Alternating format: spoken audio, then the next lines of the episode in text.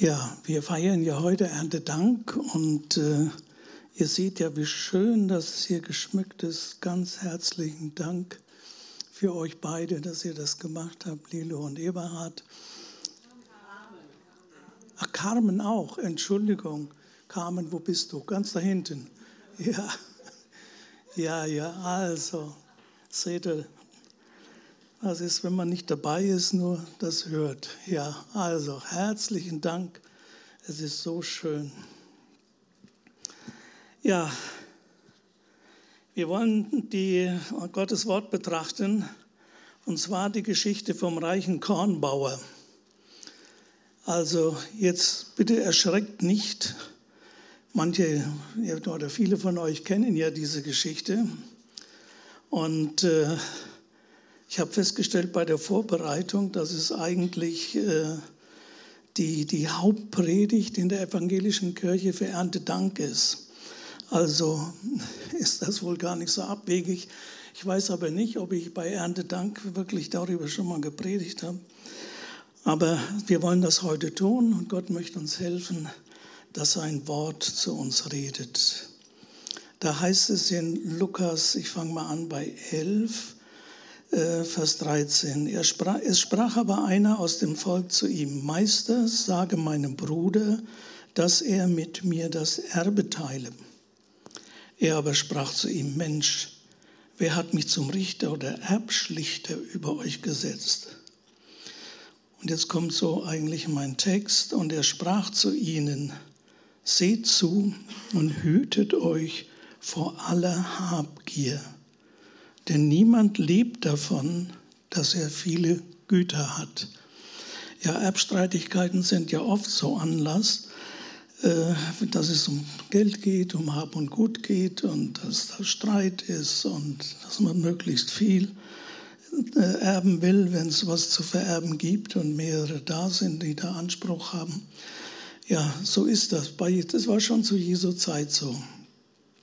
So, und dann kam, kam da einer und sagte, durch die Autorität Jesu wird vielleicht Jesus sein Bruder sagen, dass er mit ihm das Erbe teilt. Aber Jesus sagt, dazu bin ich nicht bestimmt und dazu bin ich nicht hier. Aber hütet euch davor, vor aller Habgier. Und dann sagte er dieses Gleichnis. Es war ein reicher Mensch, dessen Feld hatte gut getragen. Und er dachte bei sich selbst und sprach, was soll ich tun? Ich habe nichts, wohin ich meine Früchte sammle. Und sprach, das will ich tun. Ich will meine Scheunen abbrechen und größere bauen und will darin sammeln all mein Korn und meine Vorräte und will sagen zu meiner Seele, liebe Seele, du hast einen großen Vorrat für viele Jahre. Habe nun Ruhe, iss, trink und habe guten Mut. Aber Gott sprach zu ihm, du Narr, diese Nacht wird man deine Seele von dir fordern. Und wem wird dann gehören, was du angehäuft hast? So geht es dem, der sich Schätze sammelt und ist nicht reich bei Gott. Ja, wir haben mehr als genug hier in unserem Land. Wirklich. Das brauche ich ja im Grunde nicht ausführen. Das sehen wir ja immer wieder in den Bildern und in dem, was in der Welt vor sich geht. Und demgegenüber, wie in dieser Welt viele, viele Menschen hungern, kein Dach über dem Kopf haben und keine äh, medizinische Versorgung und das alles. Dagegen geht es uns doch sehr, sehr gut. Das müssen wir uns immer wieder vor Augen halten. Wir haben mehr als genug. Und Jesus sagt, dass, der, dass Gott zu dem Reichen sagt, du Narr. Das ist schon ein hartes Wort. Wir sind auch reich, jedenfalls eben im Vergleich zu vielen Teilen der Welt.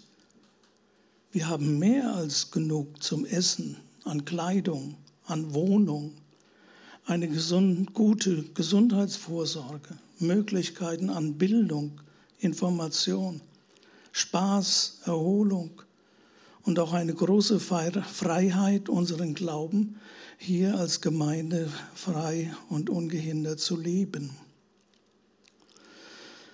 Jesus möchte, dass wir in unserem Wohlstand nicht am Ziel vorbeileben, sondern dass wir als Kinder Gottes in seinem Sinn mit unserem Reichtum umgehen. Also Reichtum, sage ich mal, nicht, dass jeder von uns jetzt reich ist und meint, äh, so ein halber Millionär, das bin ich auch nicht, sondern immer vor dem Hintergrund, uns geht es so gut und wir sind zum, im Vergleich zu vielen Menschen in Afrika und Indien und in Syrien und wo auch immer, da sind wir reich. Ja, warum wollen die auch viele eben hierher kommen? Das muss man sich mal alles so vor Augen halten. Also äh, Jesus möchte, dass wir in unserem Wohlstand nicht am Ziel vorbeileben, sondern dass wir als Kinder Gottes in seinem Sinne mit unserem Reichtum umgehen. Jesus ist nicht gegen Reichtum. Hat Jesus nie gesagt, wir sollen arme Leute sein. Nein, nein. Steht nirgends in der Bibel. Aber der Reichtum kann uns zu Narren machen. Der Reichtum kann uns fesseln. Der Reichtum kann uns beherrschen, wenn wir Gott vergessen. Und da ist das Erste, vergiss nicht zu danken. Wir wollen dankbare Menschen werden. Alles in unserem Leben ist ein mit der Liebe Gottes gegebenes Geschenk. Das haben wir nicht verdient, haben wir nicht erarbeitet. Viele Leute arbeiten oder manchmal hast du auch gearbeitet und es kam nicht viel bei rum. Wenn da etwas bei rumkommt, dann ist das Geschenk Gottes. Nicht umsonst ist ein Gegenstand, den ich von einem lieben Menschen geschenkt bekomme, wertvoller als einer, den ich mir selbst gekauft habe. Damit wird deutlich, das, was Gott uns schenkt, was Gott uns gibt und was wir alles haben und was wir im Überfluss haben, ist ein Geschenk von Gott. Auch im Gebet mach es dir doch zur Gewohnheit, nicht mit deinen Bitten, sondern mit Dank zu beginnen. Auch wenn du große Not hast, auch wenn du Gott anfließt um bestimmte Dinge, vergiss nicht zu danken was er dir bisher Gutes getan hat. Überlege kurz, wofür du Gott dankbar bist und dann sag ihm auch deine Not. Und er ist ein Gott, der hört. Das ist gewaltig. Gott ist ein wunderbarer Gott. Wir sollen von der Sache, also von eben hier der Bauer von dem Korn und wir beim Essen von den Kartoffeln, den Gaben, dem Brot, den Früchten des Ackers, der Bäume und der Sträucher durchdringen zu dem Geber der Gaben, der uns das alles gibt. Das Beten, das Hören auf Gott, mit unserem Dank drücken wir aus, dass wir seine Liebe begriffen haben. Er hat uns unser Leben geschenkt und erhält es. Ich kann das wirklich auch so sagen. Ich meine, ich bin 1943 geboren und äh, als ich ein kleiner Bub war, da kam meine Mutter mit mir über die tschechische Grenze nach Bayern. Mein Vater war in Kriegsgefangenschaft. Und meine Mutter hatte nichts. Die hatte nur mich an der Hand. Kein Hab und Gut, kein Nichts. Und somit haben wir begonnen, auch als mein Vater dann aus der Gefangenschaft kam und so weiter. Der hat natürlich auch nichts gehabt. Alles verloren, ganz neu angefangen. Und ich sage das auch selbst, weil, weil ich das so erlebt habe. Als ich dann damals in die Grundschule ging, und da gab es ja Schulspeisung, und da hat meine Mutter mir ein Kännchen mitgegeben, und dann sollte ich bleiben, bis alles ausgegeben ist. Und dann sollte von dem Rest, der noch da war, sollte in mein Kännchen gegeben werden. Dann bin ich mit dem Kännchen nach Hause und habe meiner Mutter was zu essen gebracht. Ich rede davon, weil ich das erlebt habe. Und wenn ich dann sehe, wie es mir heute geht, ja Geschwister, ich kann nur sagen, es ist eine Güte und es ist eine Liebe und es ist eine Barmherzigkeit Gottes, die mir begegnet ist. Damals, das war in Weißenburg in Bayern, da bin ich im Sommer meistens barfuß gelaufen. Ja, ich hatte keine Schuhe oder und so. Und im Winter, da haben wir aus der Schweiz mal ein Paket bekommen und da waren Stiefel drin. Und wie glücklich war ich, als ich da durch den Schnee ging, weiß ich noch. Und dann der Fußabdruck im Schnee war. Versteht ihr, das sind so Dinge, äh, die vergisst man nicht. Also ich vergesse nicht, was Gott an mir Gutes getan hat. Ist so gewaltig. Nachher, als ich dann Lehrer war, und ich war dann, bin dreimal vor 20 Jahren etwa, Marion und ich sind wir nach Brasilien gefahren, haben unsere äh, Geschwister dort besucht und so weiter. Und das, sagten, das haben wir aber selbst bezahlt, haben wir nicht durch die Gemeinde uns das Geld geben lassen, darüber zu fliegen oder so. Und ich sag, weiß noch, da sagt ein Kollege zu mir, ja, Herr Mertschke, wie machen Sie denn das? Sie haben fünf Kinder, Sie fliegen in der Weltgeschichte rum. Ja, so etwa, wo haben Sie denn das Geld her? Ja, hat Gott mir geschenkt in meinem Leben, dass wir uns sowas leisten konnten. Es ist unfassbar, die Güte Gottes. Deswegen denk mal zurück. Gut, bei mir ist es extrem, zurückzudenken, was Gott wirklich mir Gutes getan hat. Ich bin ihm so unendlich dankbar dafür. Der dritte Punkt, vergiss nicht zu geben. Der reiche Grundbesitzer hier, der hatte anscheinend keine Beziehung zu Gott und auch keine Beziehung zu anderen Menschen. Denn warum? Er sprach zu sich selbst. Ist euch das aufgefallen? Er sprach zu sich selbst. Ich habe einen Vorrat für viele Jahre, habe nun Ruhe meine Seele, also zu sich selbst. Iss, trink, habe guten Mut. Er hatte Überfluss, aber weder etwas für Gott noch für einen Nächsten übrig. Er sah nicht seine Mitmenschen, er sah keine Notleidenden. Er hätte doch seinen tüchtigen Arbeitern eine Prämie geben können oder sich irgendwie erkenntlich zeigen können. Ich freue mich, wenn ich die Summen höre, die ihr in den Sammlungen, die wir hier durchführen, so auch wie heute, zum Beispiel für das AVC, Aktion für verfolgte Christen, dieses AVC, das sich wirklich mit Hingabe um Notleidende in der Welt kümmert. Da bin ich so froh und so dankbar, dass das in unseren Herzen ist von dem, was wir haben, anderen zu geben, denen es bei weitem nicht so gut geht wie mir und wie uns.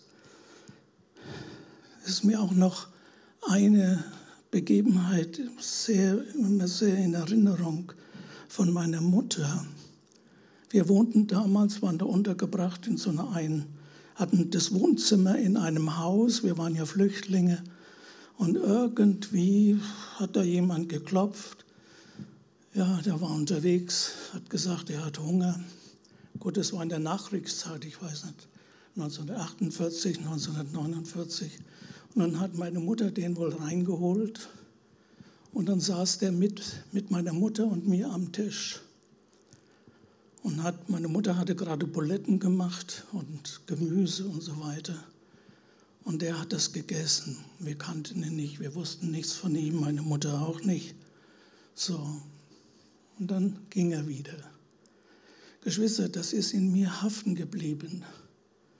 Selbst nichts zu haben und wenn dann einer vorbeikommt, der, ja, der, der arm dran ist Und das sieht man. Der wollte nicht Geld oder irgendwas, der hatte wohl wirklich Hunger. Das hat wohl meine Mutter gesehen und hat ihm da gegessen und er hat ordentlich gegessen, hat sich bedankt und ist wieder gegangen. Also wir können ganz wenig haben und trotzdem ein Herz haben für andere, einen Blick haben für andere.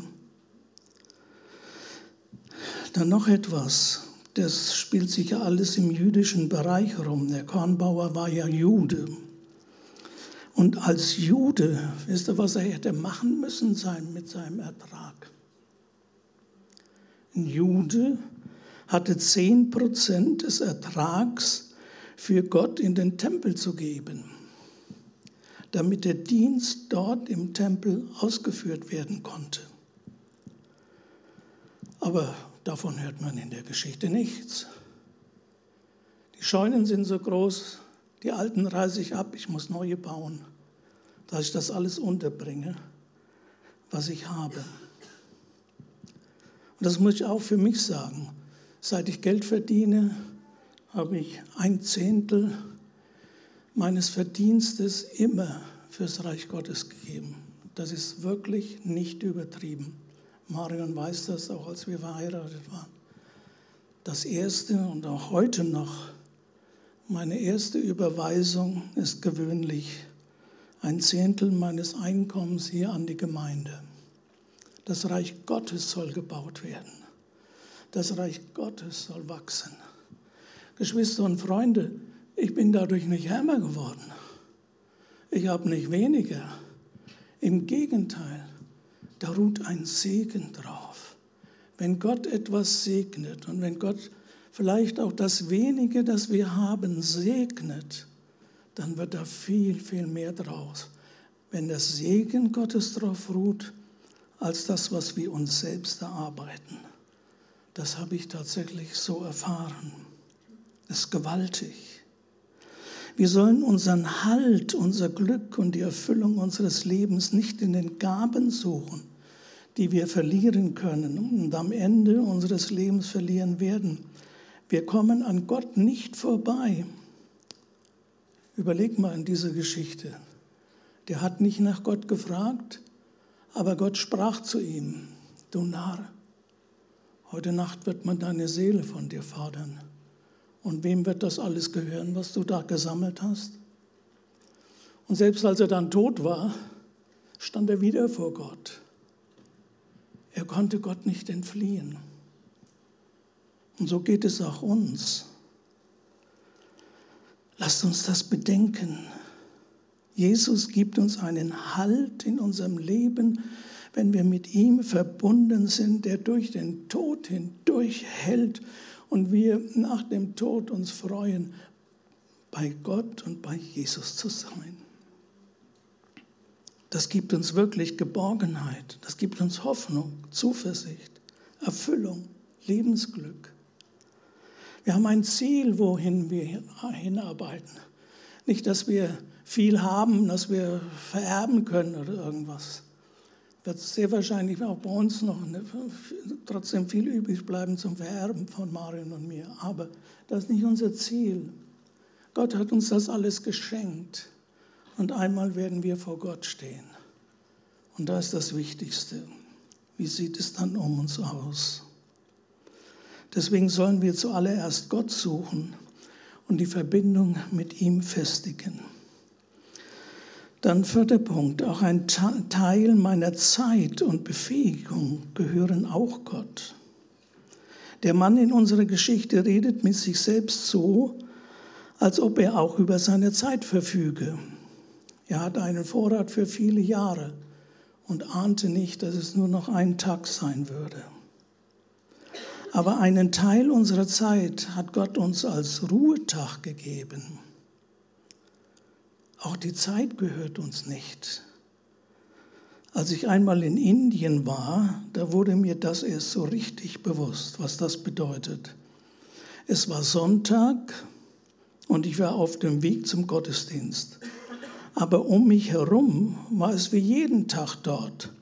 Ein heftiges Treiben auf der Straße, Verkaufsstände, Geschrei und so weiter. Und da hörte man Hämmern, da hörte man Segen. Und ja, hast keinen Unterschied gemerkt, dass da Sonntag ist. Die haben nie Sonntag. Gibt es nicht in Indien.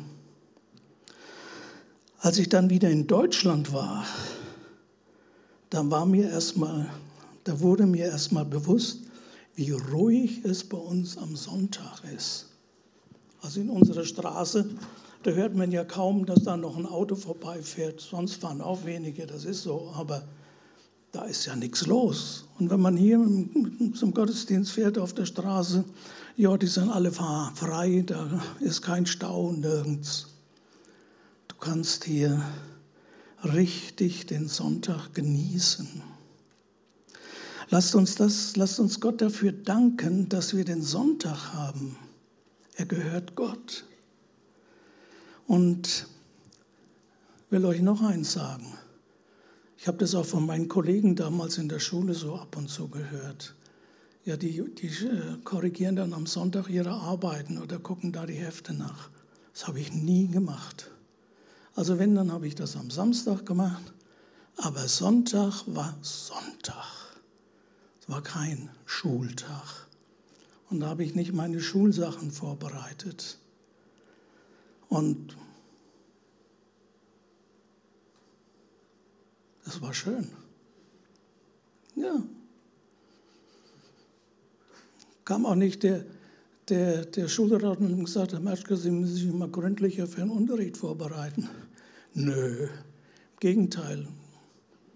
Die haben mich dann kaum, dass ich da als Lehrer angefangen habe, haben sie mich schon gebeten, ich soll doch da, da das Biologieseminar übernehmen für die Referendare. Und ich selbst war erst vier oder drei oder vier Jahre im Schuldienst. Es war einfach der Segen Gottes. Ich habe mit sowas überhaupt nicht gerechnet. Geschwister, wenn der Segen Gottes da das ist das Beste, was du haben kannst aber ebne den Weg dafür. Mach am Sonntag nicht Arbeit, die eigentlich für die ganze Woche gehört, sondern lass den Sonntag den Sonntag sein und ehre damit Gott, indem du ihn als Ruhetag hast und natürlich als allererstes morgens in den Gottesdienst gehst. Ist doch klar. Ah ja, ich weiß nicht, wann ich mal einen Gottesdienst ausgelassen habe. Ja, wir müssen auch darauf achten, dass wir den Sonntag nicht mit unseren Freizeitaktivitäten so machen, dass er für uns stressig wird. Ich weiß nicht, wenn du sonst nicht gewohnt bist, aber jetzt am Sonntag, na ja, da muss ich mal zehn Kilometer laufen. Dann lauft doch am Samstag fünf und am Montag fünf, aber am Sonntag, ich weiß nicht, dann wird ja Sonntag ja auch stressig. Auch manchmal, wenn wir viele Kinder haben, Familien mit mehreren Kindern, da ist immer fast so der Anspruch, als ob man sonntags mit den Kindern irgendwas machen muss, was, äh, was aufregend ist. Und dann fährt man hierhin, dorthin und kommt man abends nach Hause und dann sind die Kinder endlich im Bett. So, und der ganze Sonntag war auch stressig. Deswegen Lasst uns das mal alles so überlegen. Ich, ich rede nicht aus der Luft heraus. Wir hatten selbst fünf Kinder. Gott hat uns auch Befähigung gegeben. Manche können sehr gut mit Kindern oder Jugendlichen umgehen. Andere spielen ein Instrument. Manche sind gern in der Küche oder lieben Gartenarbeit oder Pflanzenpflege und so weiter. Da kann man auch überlegen, wie man seine Fähigkeiten in der Gemeinde und damit für das Reich Gottes einsetzen kann. Was man gut kann, was einem Spaß macht. Lasst uns das überlegen. Und dann der fünfte Punkt, und äh, das ist eigentlich ja ein sehr markanter Satz, den Jesus hier sagt. So geht es dem, sagt als letztes, der sich Schätze sammelt und ist nicht reich bei Gott. Ja, was ist denn das? Wie wird man reich bei Gott?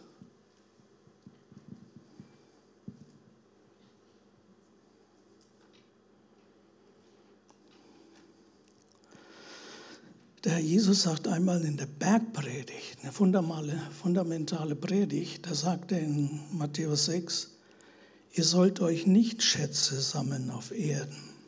Also bewusst jetzt darauf aus sein, viel Geld anzuhäufen und, und Vermögen anzuhäufen. Sollt euch nicht Schätze sammeln auf Erden, wo sie Motten und der Rost fressen oder die Inflation oder weiß ich, oder wo Diebe einbrechen und stehlen. Sammelt euch aber Schätze im Himmel, wo weder Mott, Motten noch Rost sie fressen und wo die Diebe nicht einbrechen. Denn wo dein Schatz ist, da ist auch dein Herz. Ja, wie wird man reich bei Gott? Wie sammelt man Schätze im Himmel? Je mehr wir haben, desto mehr können wir geben.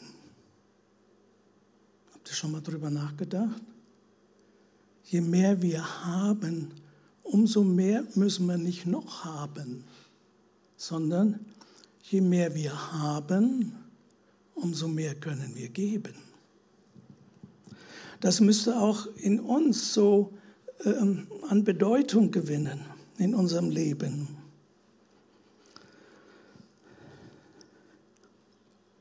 Jesus hat gesagt, das steht nicht in, der, in den Evangelien, sondern Paulus sagt das einmal in Apostelgeschichte 20, 35, dass unser Herr gesagt hat, geben ist seliger als nehmen.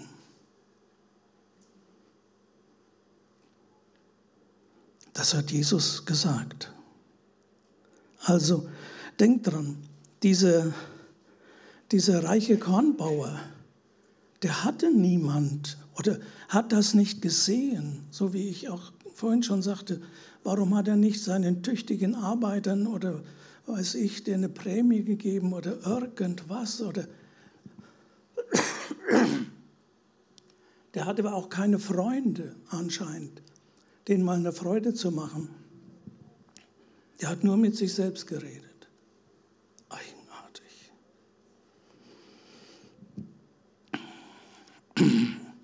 Nicht die Dinge, die ich habe, sondern die Liebe Gottes, die guten Beziehungen zu unseren Nächsten, die Liebe von Mensch zu Mensch, macht Reichsein bei Gott aus. Der arme irdisch reiche Bauer redet nur mit seiner Seele oder mit sich selbst, nicht mit anderen Menschen, nicht mit Gott.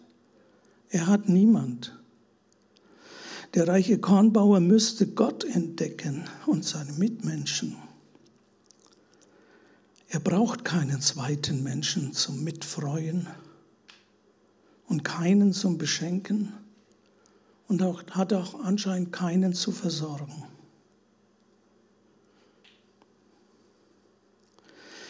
Reich sein in Gott heißt, ihn kennen, seine Gesinnung verinnerlichen und auch zu wissen, nicht nur ich kenne ihn, sondern ich weiß, Jesus kennt auch mich. In Gottes Wort steht das, ich habe dich bei deinem Namen gerufen, du bist mein.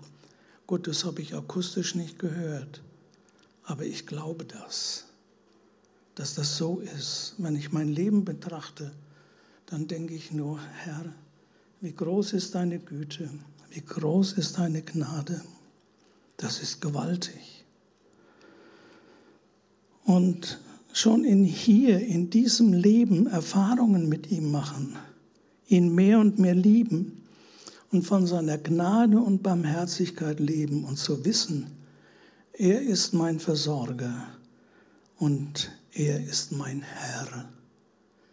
Geschwister, Freunde, das heißt es, reich sein in Gott diese Beziehung zu haben, diese Gewissheit, er ist mein Herr. Und nicht nur ich kenne ihn, sondern ich weiß, er kennt auch mich.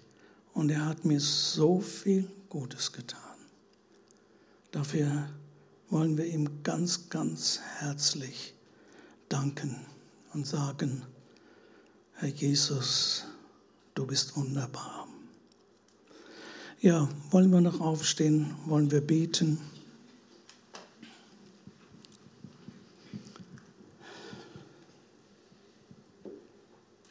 Herr Jesus, wir danken dir, dass du so zu uns in unseren Mittelpunkt gerückt bist. Durch dieses gegenteilige Beispiel, das Gleichnis, das du gegeben hast von diesem reichen Kornbauer. Herr Jesus, wir danken dir für deine Güte. Herr, öffne uns die Augen, dass wir immer mehr sehen, was du uns Gutes gegeben hast. Dass wir auch sehen, wovor du uns bewahrt hast. Dass wir auch sehen, Herr, wie du immer und überall deine Hand über uns gehalten hast. Und selbst in schweren Zeiten und selbst wo Not da war, da warst du doch der Herr und lenkst und hast alles zum Guten gelenkt. Herr, du bist so ein guter Gott. Wir preisen dich, wir beten dich an. Herr Jesus, schenke es in unsere Herzen hinein, dass diese Beziehung zu dir, dieses Reichwerden in dir immer mehr wird. Vater, darum bete ich in Jesu Namen für uns alle hier. Amen.